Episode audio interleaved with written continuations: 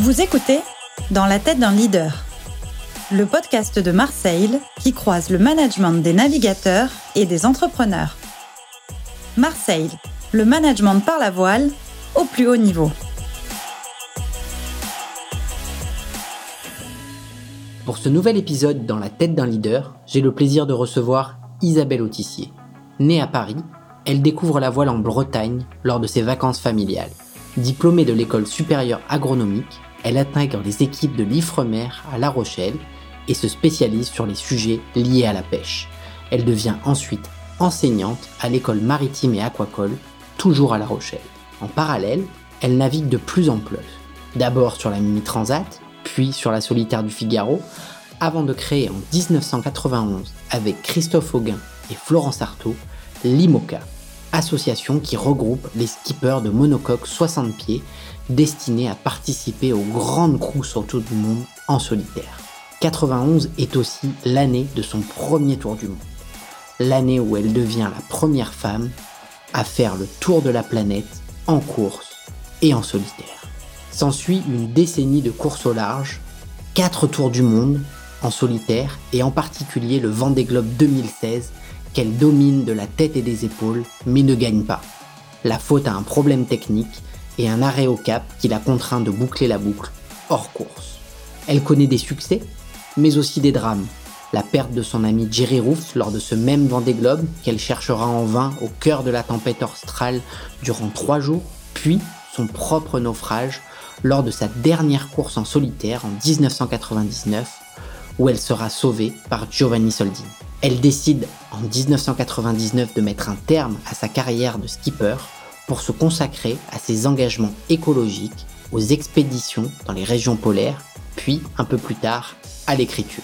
Elle sera pendant plus de 10 ans présidente du WWF et ne cessera de s'impliquer politiquement pour la sauvegarde des océans, plus généralement de notre planète au sens large. Auteur de nombreux ouvrages, elle devient une romancière à part entière, saluée par la critique, entre autres pour ses romans Seule la mer s'en souviendra et Oublier Clara, qui glane de nombreux titres littéraires.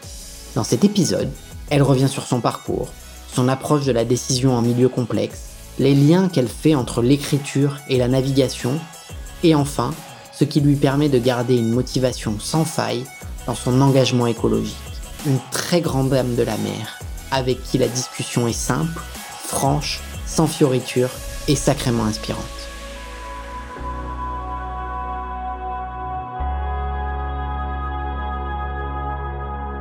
C'est vraiment super sympa de, prendre le temps de discuter. Euh, ça me fait super plaisir parce que bah, quand j'étais gamin, euh, euh, si on peut se tutoyer, si ça t'embête pas, je suis plus à l'aise. Oui, on peut se tutoyer, il n'y a pas de problème. Quand j'étais gamin, je, regardais les, courses auxquelles tu participais avec des grands yeux d'enfant et, et voilà, donc c'est chouette cette mise en relation via Jean-Pierre. Puis voilà, te dire que des podcasts, j'ai l'habitude d'en faire, mais d'habitude, j'interviewe des gens que je connais bien. Donc là, c'est un petit peu la première fois que, que c'est moins le cas. Et en plus, avec, euh, avec ton parcours qui, qui m'inspire particulièrement pour la partie voile, mais pour la suite, ensuite, sur tes, tes engagements et puis la littérature, euh, c'est, voilà, je suis très, très admiratif. Bon, bah écoute, merci. voilà, voilà. Et puis sinon, la partie qui me, qui me fait le plus envie et vibrer, on en parlait encore hier avec Jean-Pierre parce qu'on naviguait euh, sur les Differs, où j'espère qu'un jour tu, tu, pourras venir euh, euh, faire un petit tour avec nous. C'est la partie naviguer dans, les, dans les pays froids, la glace, la Patagonie. Enfin, c'est des, des, endroits que je rêve d'explorer. Et je, voilà, j'espère. T'inquiète pas, ils sont là pour un moment encore, normalement. Oui, oui, mais c'est de trouver le, ce moment où tu t'arrêtes de trouver des excuses pour euh, pour pas y aller, tu vois. Ah, mais ça, c'est comme dans la vie, il faut mettre les gros cailloux d'abord hein, dans le bocal, et après les petits. Et tant que c'est pas un gros caillou, ce sera pas prioritaire. Exactement.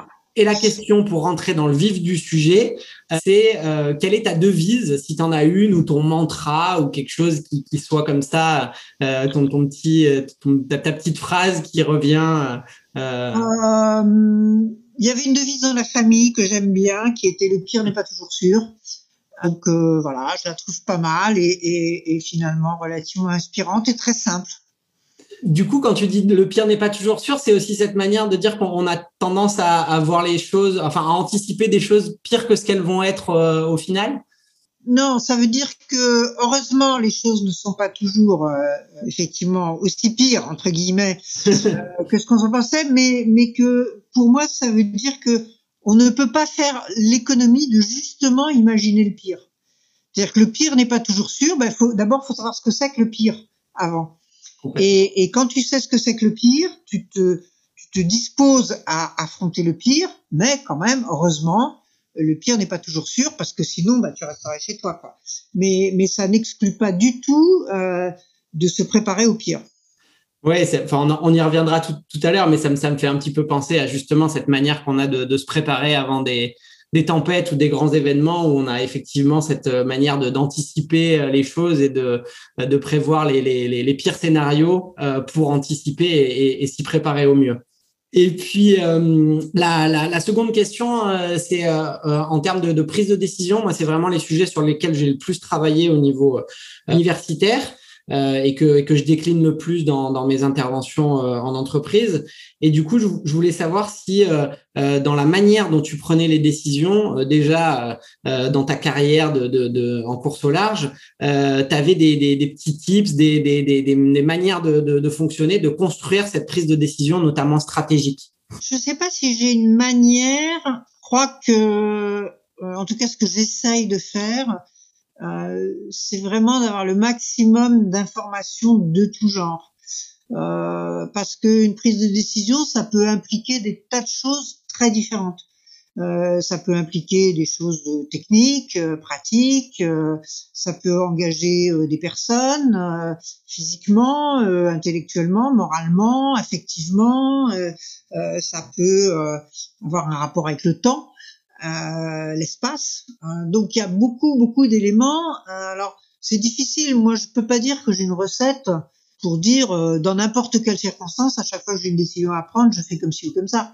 non. Et puis ça dépend qui y a autour de moi. Il y a certains sujets sur lesquels je vais m'appuyer sur d'autres gens pour prendre la décision. Parfois, euh, je vais prendre des décisions seule. Euh, que ce soit pour moi toute seule ou pour moi avec d'autres. Enfin bon, voilà, c'est très variable. Donc je peux pas te dire que j'ai une méthode comme ça que j'appliquerai tout le temps.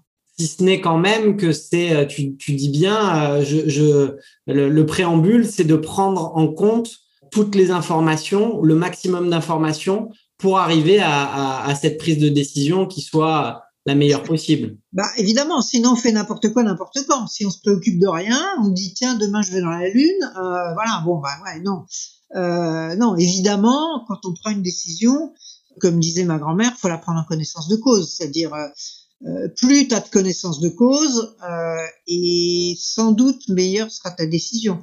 Euh, mais après après il y a aussi je pense qu'il y a des moments où tu n'as pas beaucoup de temps pour la prendre pour prendre des décisions et donc à ce moment-là il faut que tu l'aies préparé à l'avance. C'est-à-dire que tu as déjà pensé avant que tu allais être à la bourre pour prendre une décision qu'il allait falloir la prendre très vite. Si tu n'y as pas pensé avant, euh, alors là, tu fais n'importe quoi. Euh, c'est comme tirer au dé. Et, bon, bah, quand tu tires au dé, tu as une chance sur six, quoi.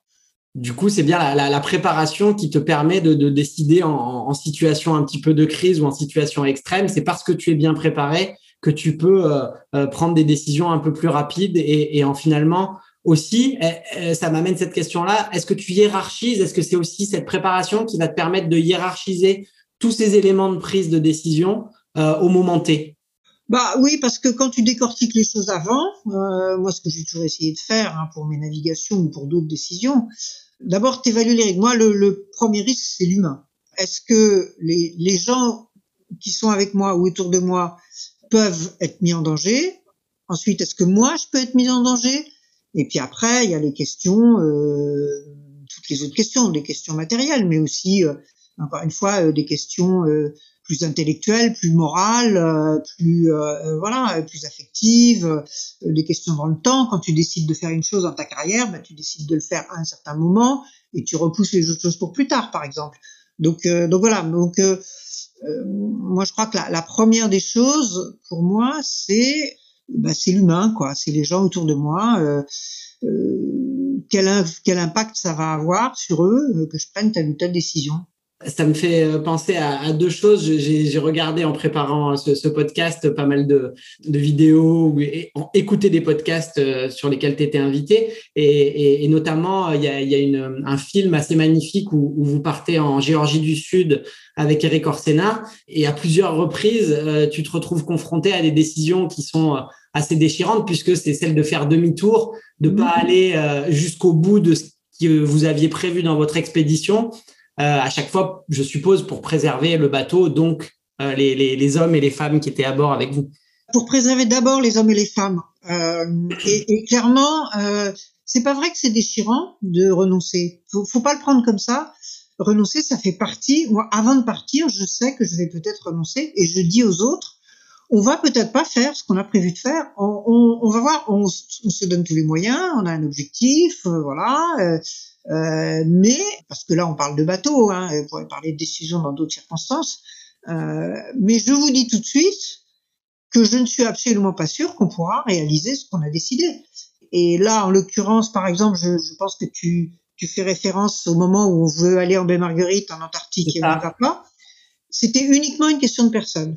C'est parce que les gens étaient fatigués, J'entendais qu'ils commençaient à parler de quand ils allaient rentrer chez eux, euh, quand ils allaient revoir leur femme et leurs gosses, voilà.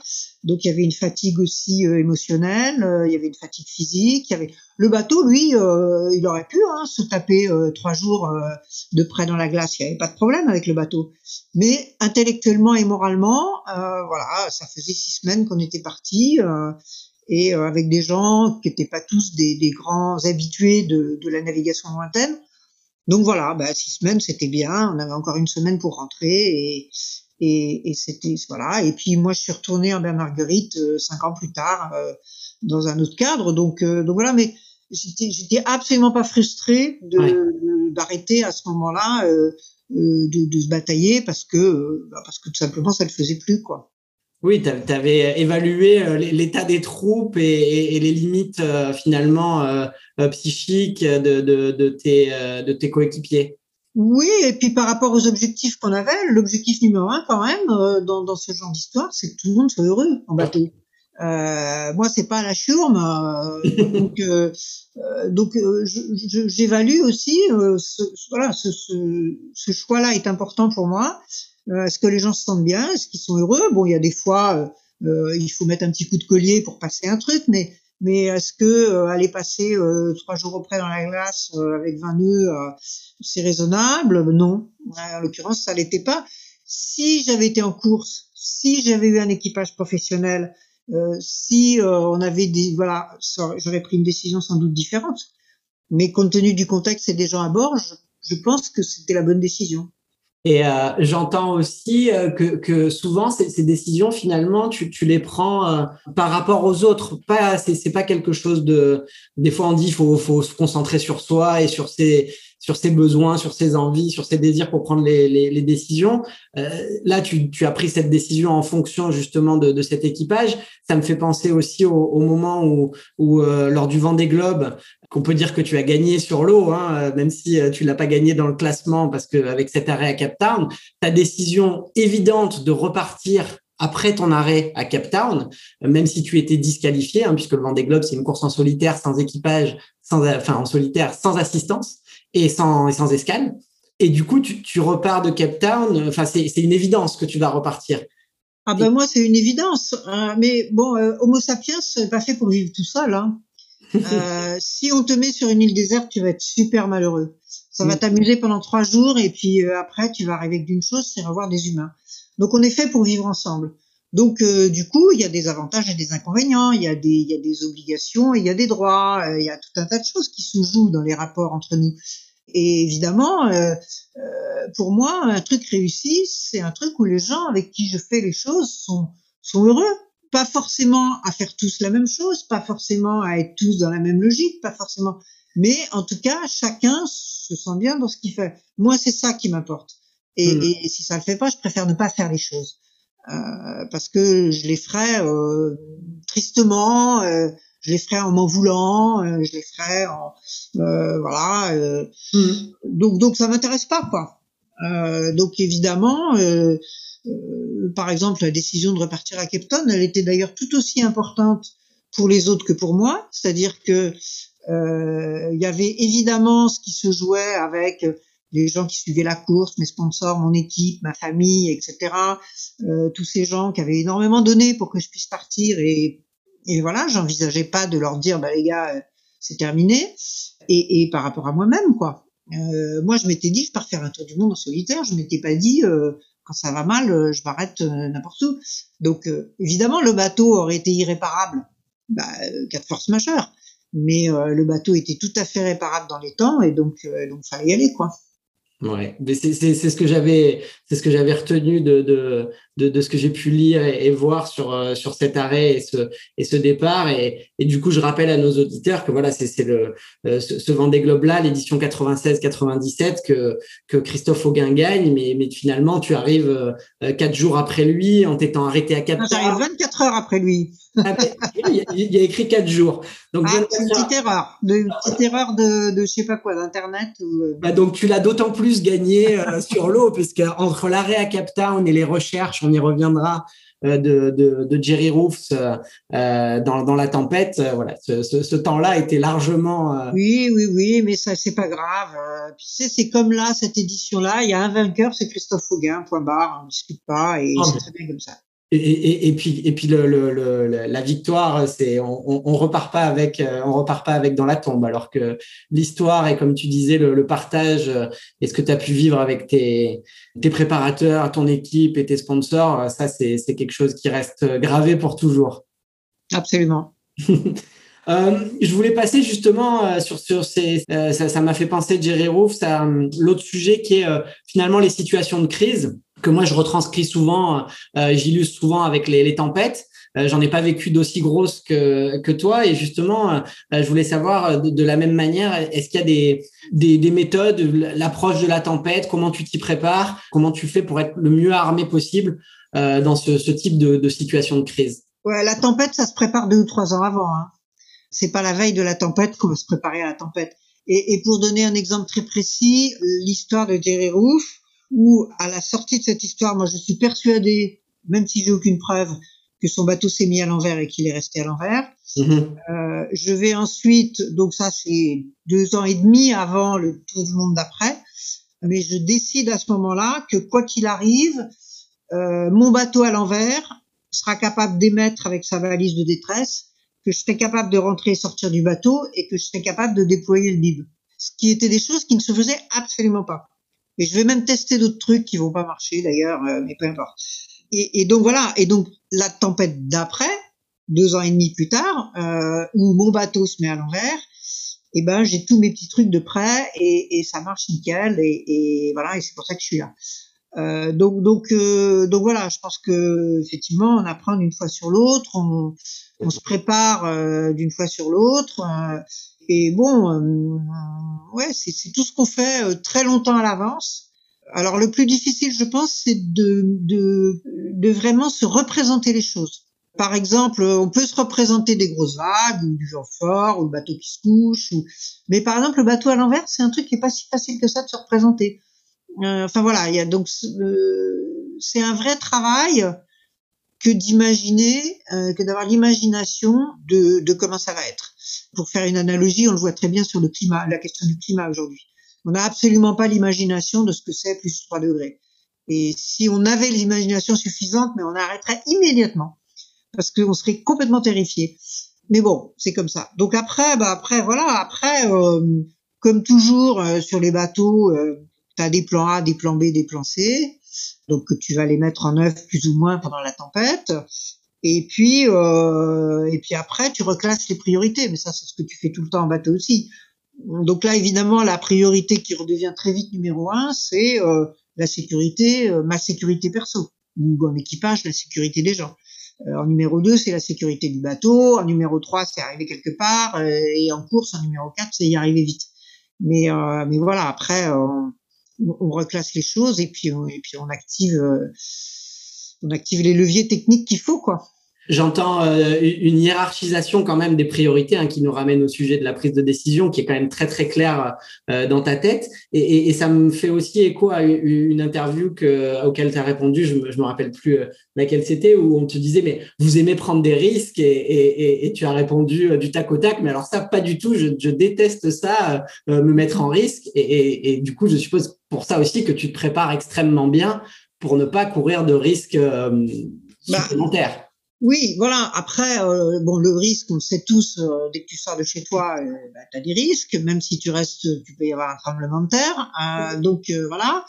Et, et, après, tes activités génèrent un certain nombre de risques. Quand tu prends ta voiture sur l'autoroute, tu prends un certain type de risque.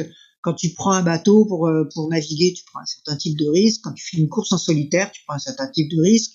Ok donc la question, c'est euh, comment je fais pour euh, minimiser. Effectivement, dans la préparation, j'ai une voiture en bon état, euh, j'ai le permis de conduire, euh, je sais conduire, blabla. et puis après, dans l'action, je conduis prudemment, je suis pas en excès de vitesse, je m'arrête pour me reposer, je sais pas quoi. Et voilà.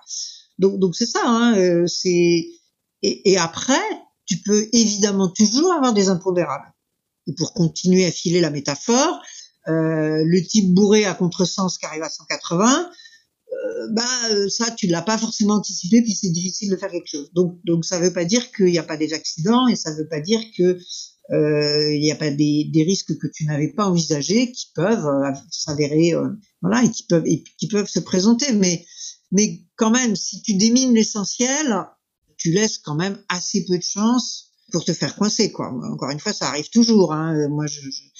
mais euh, je dis pas que les gens qui ont des accidents de voiture, c'est de leur faute toujours.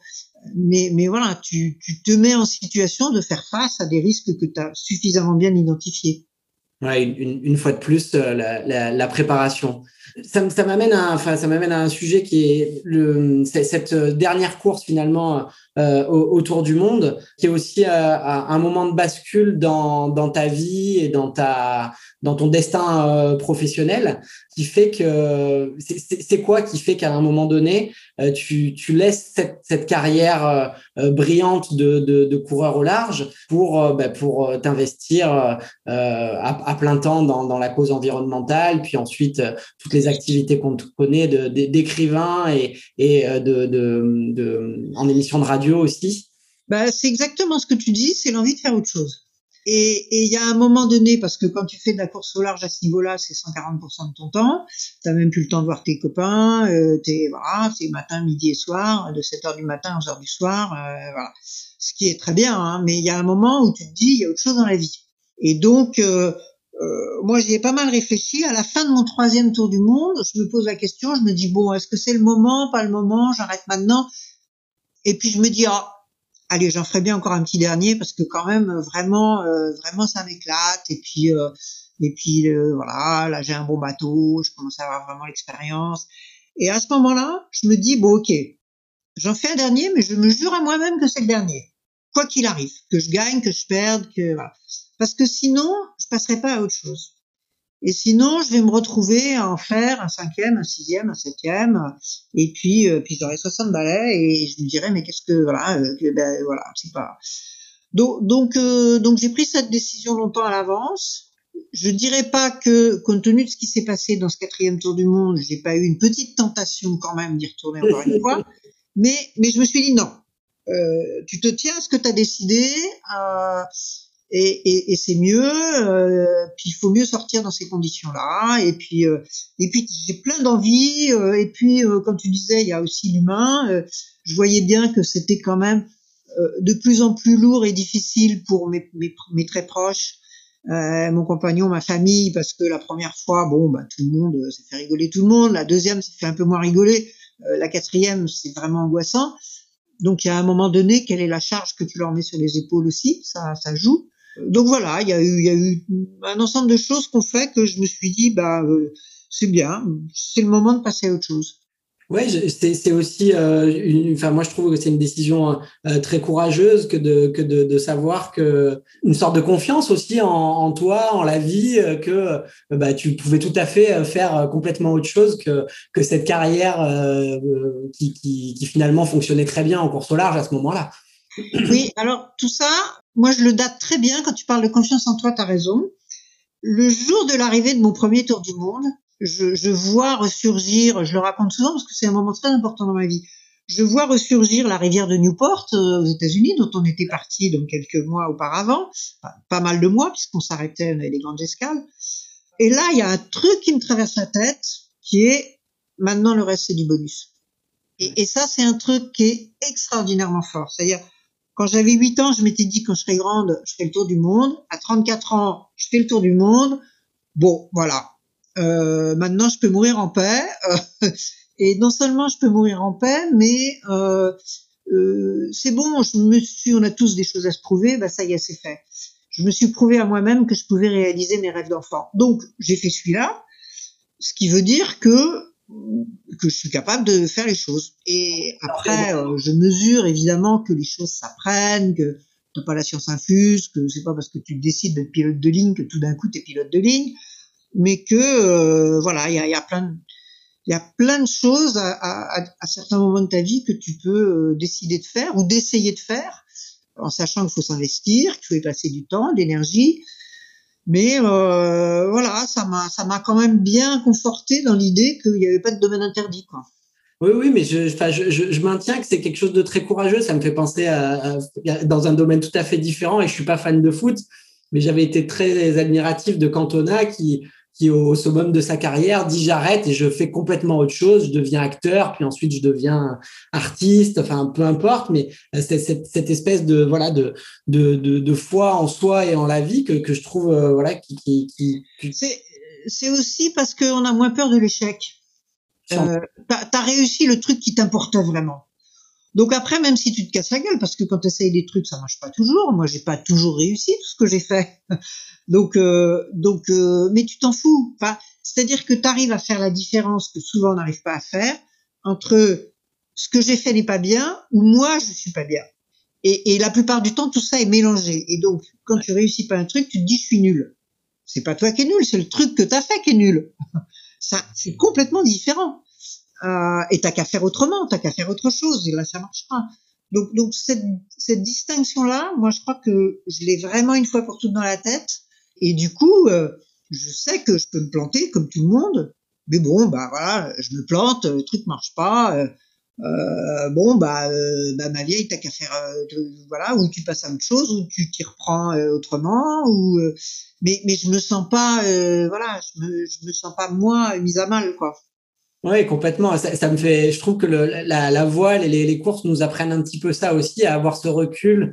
Euh, enfin, en tout cas, moi, avec le temps, j'espère en avoir un peu plus sur finalement quand on gagne, il y a tellement de paramètres euh, qui font qu'on gagne une course, et notamment des paramètres externes qu'on maîtrise pas tous, que quand on gagne, on n'est peut-être pas un super héros, et quand on perd, on n'est pas non plus un super héros, quoi. Bien sûr. Et... Mais, mais ça, c'est vrai pour tout. Oui, oui, bien sûr. Et je trouve que sur la, course au large, ça, retranscrit bien ce, ce, cet aspect-là. L'autre aspect que je voulais évoquer, et ça fera la transition aussi avec euh, ton, parcours littéraire, c'est euh, la concentration. Je t'ai entendu plusieurs fois dans les interviews dire euh, non, non, j'écris pas quand je suis en mer. Quand je suis en mer, je suis en mer. Quand j'écris, j'écris, mais je suis pleinement présente. Est-ce que finalement c'est ça ton secret de concentration? En tout cas, c'est quelque chose que j'essaye de faire. Euh, là aussi, je ne dis pas qu'il n'y a pas des moments où je pense à quatre choses à la fois et, où j'ai envie de faire quatre choses à la fois. Et là, je me, mais même encore aujourd'hui, je, je m'engueule moi-même. Je dis non, non, mais tu te calmes. Tu finis ton truc là, puis après tu feras l'autre. Euh, tu peux noter dans un petit, sur un petit papier euh, ce que tu, voilà, mais mais tu fais pas tout en même temps. Et, et bon, ça, je dirais que c'est pour les petites tâches de la vie quotidienne, mais mais c'est vrai que quand c'est des grosses choses euh, importantes, il y a deux choses. D'abord, euh, je ne serais pas capable de, tout faire à fond en même temps. Moi, j'ai qu'un seul cerveau et on sait très bien qu'avec un seul cerveau, on peut pas mettre plus de pensées que ce que nos neurones sont capables de connecter. Donc, euh, donc si je fais du bateau, j'ai besoin d'être à ce que je fais parce que d'abord ça me fait plaisir Et puis en plus, c'est important pour le bateau et pour ce que j'y fais. Quand j'écris, euh, je vois pas comment je pourrais faire quelque chose en, en plus euh, au même moment. Euh, et puis, euh, c'est aussi des questions de rythme. moi, je trouve ça très agréable et important de s'immerger dans une activité et, et de pas zapper. J'ai horreur du zapping à tous les niveaux. Et, et donc, voilà, donc je, je me mets dans un truc, je le fais et, voilà, je sais peut-être que je ferai après, mais j'essaye de pas tout mélanger. Et je crois que, en tout cas pour moi, c'est c'est c'est vraiment euh, indispensable, quoi. Mais c'est c'est comme quand tu es avec quelqu'un. Si tu es avec quelqu'un et que tu penses à un autre, bah t'es pas vraiment avec la personne, quoi. Donc euh, c'est tout mais c'est quelque chose qui est de plus en plus dur à faire euh, à faire dans nos sociétés où on est euh, assailli de, de, de push, de notifications, de sollicitations.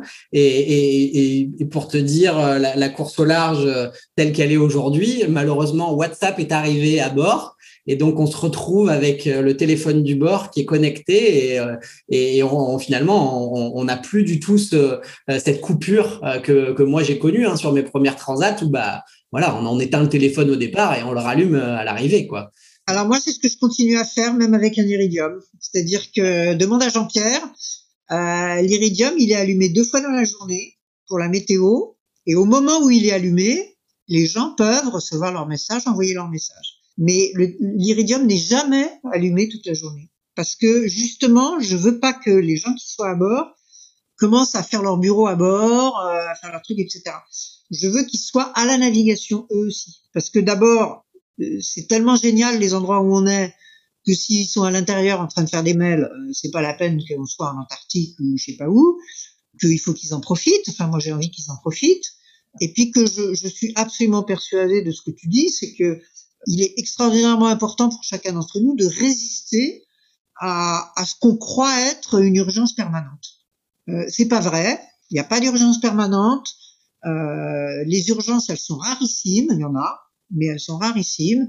Euh, le reste, c'est de la daube. Euh, le, le, reste, c'est des histoires qu'on vous raconte euh, pour se, pour se rendre important et, et, et pour je sais pas quelle raison. Mais euh, ça fait pas avancer les choses plus vite que de de galoper tout le temps. Et puis je crois aussi qu'il faut faire le tri euh, quand tu parlais des messages WhatsApp bah il faut faire le tri quoi, je veux dire t'en as peut-être un sur cinq ou un sur mille qui est intéressant. Bon bah t'es peut-être pas obligé d'en lire mille avant d'en trouver un euh, enfin voilà euh, je pense que euh, il y a des moments tu vois moi je suis pas sur Twitter j'ai des groupes WhatsApp extrêmement restreints avec ma famille par exemple mais mais je, je, fais très attention justement j'ai un compte Facebook où je vais jamais voilà je fais très attention de pas me laisser entraîner sur ce terrain-là même si même si en tant qu'outil je peux reconnaître que c'est des outils qui peuvent avoir un intérêt, hein, euh, mais euh, mais voilà, faut faut vraiment pas se faire bouffer quoi. Et oui, je suis tout à fait d'accord avec toi. Mais euh, le, le heureusement, la mer et la montagne restent encore des espaces où on arrive à s'extraire de, de notre société. Mais, mais même là, ça devient, c'est, ça devient difficile. Donc, il faut il faut continuer à résister. Ouais, ouais, non, mais attends, c'est pas difficile les dans ton téléphone. Hein. C'est vraiment que tu t'auto-persuades que tu es un mec tellement important qu'il faut absolument qu'on puisse te demander ton avis toutes les 30 secondes. Mais, mais si tu as plus cette idée-là, euh, si tu te dis que ton avis euh, moyennement important que ça peut attendre trois jours, bah, ça attendra trois jours. Hein. Tout à fait. Et euh, faire, euh, je sais pas si c'est si c'est opportun, mais il y, a, un passage dans Seule la mer s'en souviendra qui m'a fait penser à ça, de faire le, lien entre ta manière de, de construire une course au large ou de, de, de, naviguer quand tu es en course et celle que tu as aujourd'hui euh, d'écrire. Euh, je m'explique, mais tu, tu, le diras sûrement mieux que moi, mais euh, cette idée que finalement, une course au large, c'est une trajectoire, c'est une trace qu'on laisse euh, et qu'on essaye de, de, de, faire la plus pure, la plus belle possible, qu'on prépare euh, vachement bien, mais dont on ne sait pas vraiment ce qui va s'y passer parce que ça se passe jamais comme on avait prévu. Et, et je t'entendais dire au, au, micro d'Augustin Trapenard que, enfin, je crois que c'était avec lui que, que, que, tu savais pas forcément quelle, a été, quelle allait être la fin, notamment de ton dernier roman dans la vie de, de retrouver Clara euh, euh, à quelques jours de, de, de, la fin du, de, la fin de ton écriture. Donc, je sais pas si. Oui, c'est vrai que tu as raison. J'ai un peu le même genre de démarche, c'est-à-dire que je travaille beaucoup en amont. Je bouquine énormément, euh, je me documente autant que je peux. Euh, mais après, c'est vrai que je sais en gros de quoi je parle. Je connais la situation de départ, mais je connais pas du tout la situation d'arrivée, et, et, je la découvre, j'allais dire au fur et à mesure, quoi. Et au fur et à mesure que que j'écris, que les choses s'organisent dans ma tête, que je sais pas, appelle ça l'inspiration si on veut, euh, ben voilà, euh, les, les, choses se mettent en place. Mais c'est aussi ça qui m'amuse. Moi, si, si, je faisais un plan ultra précis, puis qu'après il suffisait de remplir euh, les vides, je crois que ça m'amuserait moins.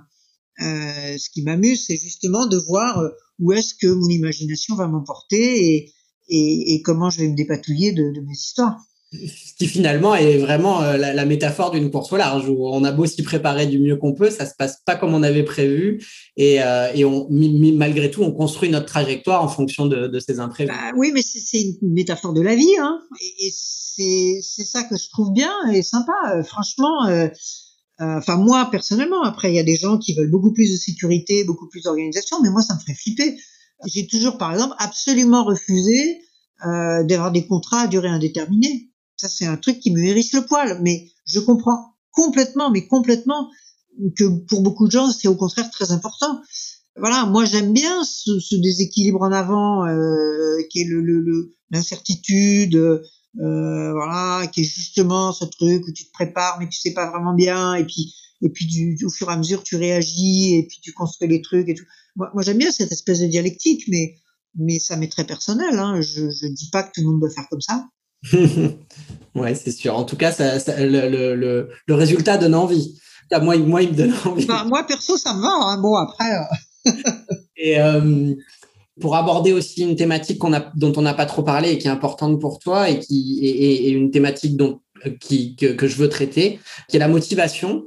Ton engagement aujourd'hui, euh, alors au sein du WWF, on, le connaît, mais, mais ton engagement global pour, euh, euh, bah, on va dire pour la planète hein, et pour justement le, le, le ce, signal d'alerte et mettre en place des solutions tangibles pour, pour essayer de, de, bah, d'enrayer ce, ce, ce cercle infernal c'est une motivation que je crois que tu as toujours eue euh, dès, dès, tes études, euh, qui, qui, a, qui, a, continué à vivre et qui a continué à, à, à grandir, mais finalement, euh, t'es jamais euh, découragé par, euh, je sais que c'est une question qu'on te pose souvent, mais, mais par ben voilà, le, le, le, le, cours des choses. quoi. Encore une fois, le pire n'est pas toujours sûr, même si le pire est assez terrible dans ses côtés. Non, mais là aussi, ce qui m'importe, c'est les humains. Parce que toute cette histoire euh, d'environnement, pour dire, euh, prendre juste un mot, c'est pas pour la planète. La planète, on s'en fout en fait. La planète, euh, bah, elle est ce qu'elle est. Euh, si un jour il y a plus de vie, il y aura plus de vie. Euh, si un jour il y aura plus d'hommes, bah, il y aura plus d'hommes. bon, voilà. Ce qui nous importe, c'est quand même nous. Comment on va vivre? Comment on va survivre à plus 3 degrés Comment on va survivre à une biodiversité qui s'écroule, comment on va survivre à une pollution généralisée, comment on va souffrir ou pas souffrir, quel, avenir, dans quel avenir on se projette, pas seulement pour nos enfants et nos petits-enfants, mais pour nous-mêmes. Euh, dans 10 ans, dans 20 ans, dans 30 ans, ce sera comment euh, Est-ce qu'on aura des dictatures parce que euh, on sera dans un degré de délabrement tel qu'on pourra plus laisser le choix aux gens euh, Est-ce que au contraire, on aura avancé sur des solutions alternatives euh, collectives et que euh, euh, qu'au contraire ce sera plus plus positif et que on, on verra un petit peu des, des, des avancées?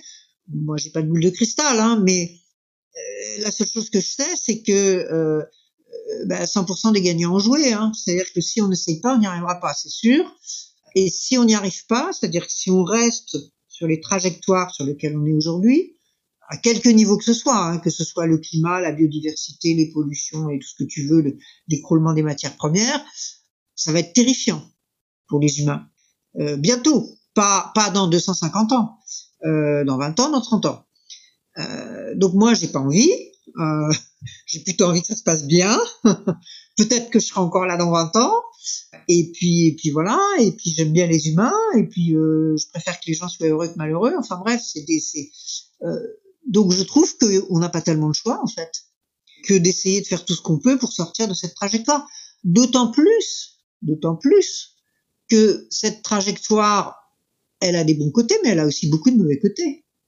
et que accumuler des objets nous a pas rendus foncièrement heureux. Il y a des objets qui ont pu nous donner du confort, bien sûr. Euh, mais changer de téléphone tous les six mois, ça ne rend pas foncièrement heureux. Enfin, il y a plein de trucs comme ça. Euh, J'exagère à, peine. Donc, donc voilà. Donc je pense que, en plus, toutes ces questions-là, c'est uniquement comment on s'organise entre nous, comment on s'organise pour consommer et pour produire. Euh, c'est quand même des questions qu'on devrait être capable de résoudre on a, on a déjà inventé plein d'autres trucs hein, euh, dans, dans l'histoire de l'humanité. Quand on a inventé l'agriculture, c'était, c'était un autre truc encore, c'était encore plus compliqué peut-être.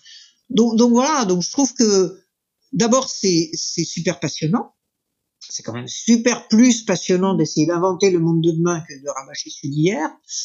Et puis euh, c'est indispensable si euh, si on veut se regarder dans la glace, quoi. Si on veut dire bon ben voilà. Euh, euh, c'est vrai que la situation est ultra complexe, mais au moins, euh, bah, j'essaye de faire quelque chose et euh, et, et, et j'essaye de, de me mettre avec d'autres gens pour pour essayer de pousser des solutions parce que des solutions on en a on en a beaucoup déjà on peut en trouver d'autres mais euh, mais voilà donc donc c'est juste une espèce d'évidence quoi je crois que ouais je, je je pense pas que qu'on puisse se regarder dans la glace sereinement en se disant j'en ai rien à foutre.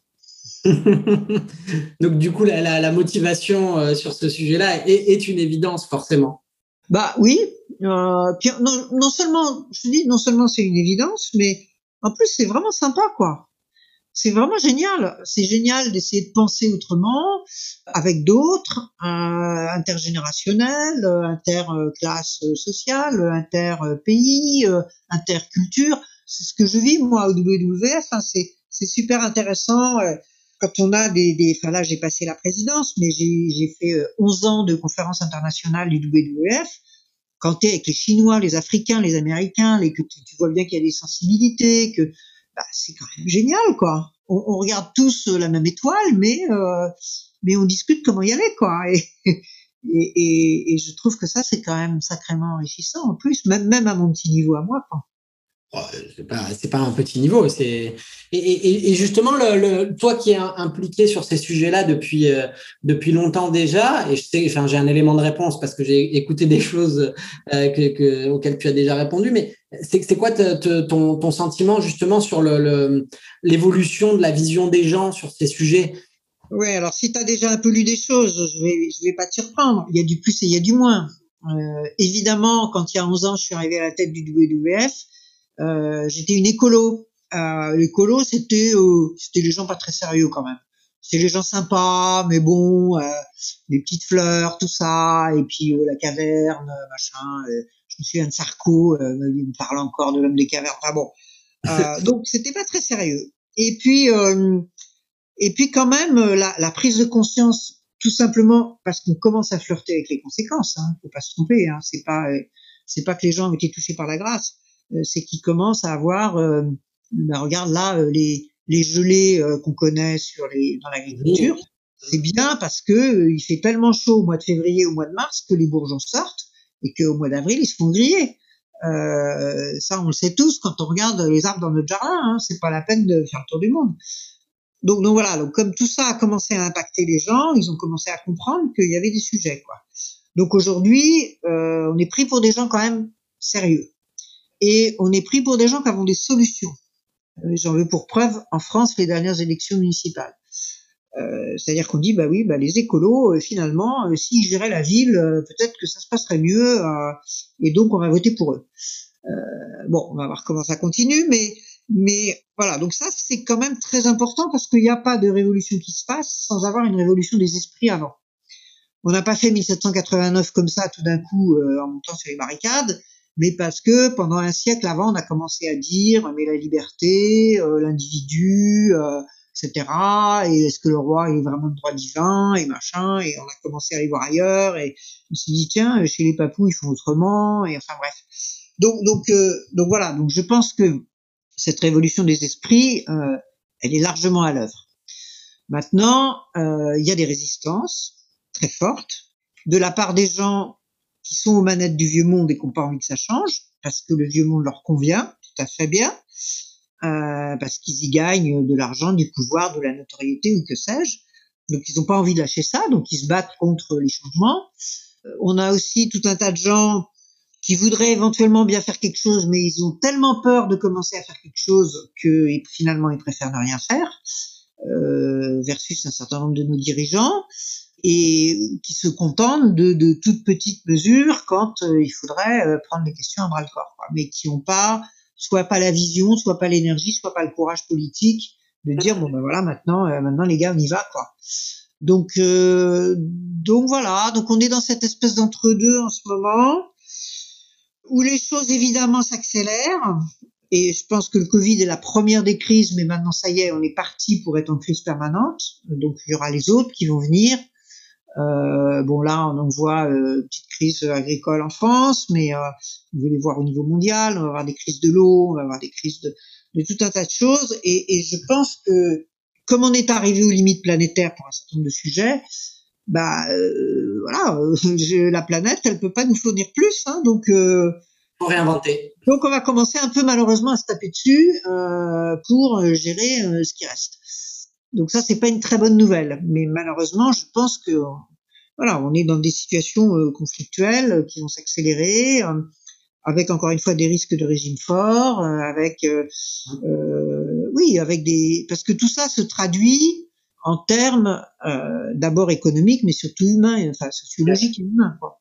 Donc, euh, donc voilà, donc euh, c'est pas euh, c'est pas facile, c'est pas sympa, ça me réveille la nuit, mais en même temps, euh, ben voilà, faut quand même aller au combat parce que euh, parce que d'abord les choses sont pas écrites. Euh, et puis que quand même, euh, ce qu'on arrivera à sauver, bah, c'est peut-être ça sur lequel on pourra reconstruire, quoi, ou on pourra, on pourra bifurquer peut-être à un moment donné, quoi.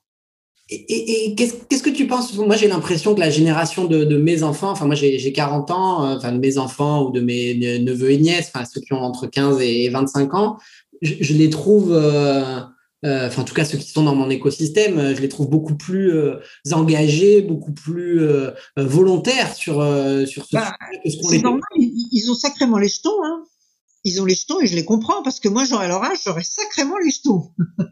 parce que eux, euh, ils auront ton âge quand ils commenceront à s'en prendre plein la poire. Quoi. Donc, euh, donc c'est pas une perspective forcément réjouissante. Et donc, je comprends que ça les motive pour dire, bah attendez, euh, euh, arrêtez avec vos conneries, quoi. Alors, tu l'as bien dit aussi, c'est dans ton écosystème. Je pense que c'est pas forcément euh, le cas de figure de l'ensemble euh, des gens de cette génération. Mais c'est quand même assez important dans une génération, dans la génération parmi ceux dont on peut dire un peu rapidement que c'est ceux qui vont être aux manettes, ou en tout cas dont les parents sont aux manettes. Tout à fait. Euh, et, et, et, donc euh, c'est bien parce que du coup ils, ils peuvent être relativement influents. Euh, on le voit, on le voit partout. Voilà. Maintenant, je pense qu'il y a aussi des gens de 18 ans qui pensent que que à commander des trucs sur Amazon. Hein. il y en a aussi plein. Donc donc c'est pas. Mais mais de fait, oui, c'est assez normal que la jeune génération se mobilise beaucoup plus. Mais je, je on, va on va clôturer là-dessus. Mais je, t'entendais au, tout début de, de, de, de notre entretien, tu, tu parlais de imaginer le pire et tu disais que si si on on avait des vidéos qui nous montraient euh, ce qui va se passer si on continue comme ça, euh, ça, ça nous, ça nous flasherait plus. Et je sais qu'il y en a quelques-unes qui existent. On a, on a le souvenir de cette vidéo des, des ours qui, qui, coulent sur leur, euh, sur leur iceberg. Mais, mais finalement, euh, on n'a pas ce, ce truc qu'il y a sur le paquet des cigarettes avec les, les, les gens morts. Ben oui, ben oui c'est dommage. En permanence. dommage parce qu'on a, on a des chiffres, mais on est incapable de se projeter dans ce que veulent dire ces chiffres. Ouais. Euh, par exemple, un degré de plus, c'est 10% de bouffe en moins. Mmh. Donc 3 degrés de plus, c'est 30% de bouffe en moins, avec une population qui augmente, elle, de 30%. Donc quand tu donnes ces chiffres-là, tu te dis, ben, oh là là, c'est terrible. Mais en fait, tu comprends pas que ça veut dire des pénuries partout. Ça veut dire que dans ton supermarché favori, il y aura plus que le dixième des trucs euh, dont les prix auront explosé et que euh, et que il y a des tas de pays qui vont se faire la guerre, la vraie guerre, hein, la guerre où il y a des morts, euh, parce que euh, parce qu'ils peuvent plus bouffer.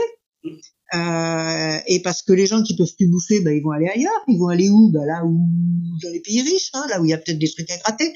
Euh, enfin voilà, donc donc rien que ça, euh, euh, tu vois, 2 degrés de plus, tu vois, la montée du niveau de la mer, c'est 60% du littoral français qui recule. bah, ça veut dire quoi pour les villes côtières? Ça veut dire qu'on se balade avec des échasses. Moi, les, les, les, les, jeunes, là, il y avait des jeunes l'année dernière qui faisaient un, un truc au lycée, là, en terminale, ils, ils essayaient d'envisager La Rochelle. Leur truc, leur sujet, c'était La Rochelle dans 100 ans. Et, et, donc, ils interrogeaient des gens. Donc, ils viennent me voir, ils me disent, alors vous, La Rochelle dans 100 ans? Ben, Je leur dis, ben moi, c'est au premier étage. Oui. Parce qu'on pourra plus marcher dans les rues, c'est sûr. C'est certain. On pourra plus marcher dans les rues dans 100 ans. Parce que les gaz à effet de serre, en plus, ça met des centaines ou des milliers d'années à diminuer. Donc, euh, au train où on est parti, euh, là, euh, ouais, c'est voilà, ce sera comme ça. Alors, quand on dit ça comme ça, on dit non, mais attends, c'est pas, pas possible. Mais si, si, si, c'est c'est plus que possible, c'est ça qui va arriver. Donc, euh, alors on peut essayer de s'y préparer, euh, on peut essayer de faire en sorte qu'on déménage, qu'on fasse des passerelles, je sais pas quoi, qu'on essaye de faire plus ou moins des murets, euh, mais bon, ça a des limites.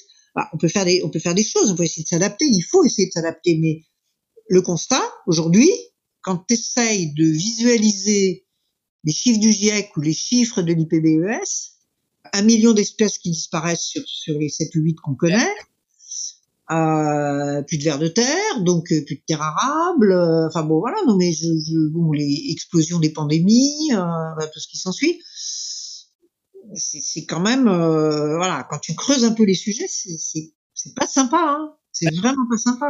Donc encore une fois, c'est potentiel, mais c'est pas écrit encore. Mmh. Mais on y va. Si on fait rien, on y va. Après, on peut, on peut faire autrement qu'y aller. Enfin, on peut y aller plus lentement, ou on peut y aller moins, moins fort, ou, ou voilà. Euh, Aujourd'hui, on est quand même parti pour un certain nombre de bouleversements, mais, mais on a encore les moyens de, de, de pas trop payer l'addition. Et, et, justement, cette nouvelle génération, tu la vois moins individualiste que, que ce qu'on a pu l'être euh, euh, en tout cas déjà dans nos sociétés occidentales, hein, parce qu'après on peut pas comparer par rapport à des cultures différentes ou des, des mais, mais, mais, déjà. Ben, je sais pas parce que moi j'ai pas l'impression que quand j'avais 20 ans on était individualiste. Moi je me souviens, euh, moi j'étais militante déjà. Alors à l'époque c'était pour des causes plus sociales, euh, ou c'était la guerre au Vietnam ou je sais pas quoi, mais euh, c'était pas du tout individualiste. Il y avait on faisait des on faisait des grands rassemblements, on avait des organisations. Euh, moi, j'étais au comité de lutte du lycée, au machin, au truc. Euh, on discutait beaucoup entre nous. Euh, enfin, non, on était. Alors peut-être on peut dire les années 80. Il y a eu un petit moment, les années 70, 80, 90 peut-être, où, mais euh, moi j'ai le sentiment d'être cette, de cette génération-là, hein, de, de après euh, grandir. Peut-être ta génération, c'est un peu moins la mienne. Euh, moi, j'étais encore de la génération des des choses très collectives. D'ailleurs, il y avait encore des tas d'organisations collectives très très puissantes. Euh, pas seulement euh, les syndicats, mais euh, mais oui, les, les, les, mouvements de jeunesse, les, les, tous les mouvements de, autour de la culture, c'était encore des trucs très forts. Quoi. Ils, ont, c'est vrai que ça a pas mal, ça a eu un coup de mou, quoi. Mais je pense que ça revient parce que parce qu'on voit bien qu'on peut pas résoudre les problèmes tout seul et que donc puis qu'en plus c'est plus rigolo de, de, le faire à plusieurs. euh, donc regarde ce qui nous manque le plus aujourd'hui, c'est quand même de de pouvoir voir nos potes euh, à dîner le soir quoi. Donc euh, donc je pense que ça ça ça c'est oui en train de réévoluer dans le bon sens. Ça puis le, le contact avec la nature, moi j'ai l'impression que ce confinement a fait réaliser aux gens que ils étaient peut-être mieux euh, dehors à gambader dans la colline que, que devant leur, leur écran de télé. Bah, sans doute, mais on verra, on verra sur le long terme ce que ça bien Sûr, bien sûr. Eh ben, en tout cas, merci beaucoup pour, euh, voilà, pour d'avoir pris le temps de cette discussion. C'était un, honneur, un plaisir pour moi de, de discuter à, avec toi. Les prochains projets, du coup, enfin, je parle de navigation. Bah, écoute, euh, là, c'est un peu en mode sourdine parce que, parce que Covid, euh, donc cette année, normalement, euh, le bateau, là, je fais en chantier, je m'en occupe pas mal, et normalement, on va en Islande, un peu par le chemin des écoliers, en se baladant, j'espère pouvoir laisser le bateau là-bas. Et puis sinon, je travaille sur un prochain roman. Ah, génial. En tout cas, le, le, la réussite de tes derniers romans, ça, ça augure des choses euh, splendides. Ah, j'ai pas, lu, j'ai pas lu le dernier, mais j'ai hâte parce que je, je n'en entends que des critiques. Euh, euh, super positive. Donc, euh, j'ai lu quelques extraits, ça m'a donné envie. Bon, ben on verra. Bah écoute, bonne, bonne continuation à toi. Merci beaucoup Isabelle et puis bah à très bientôt.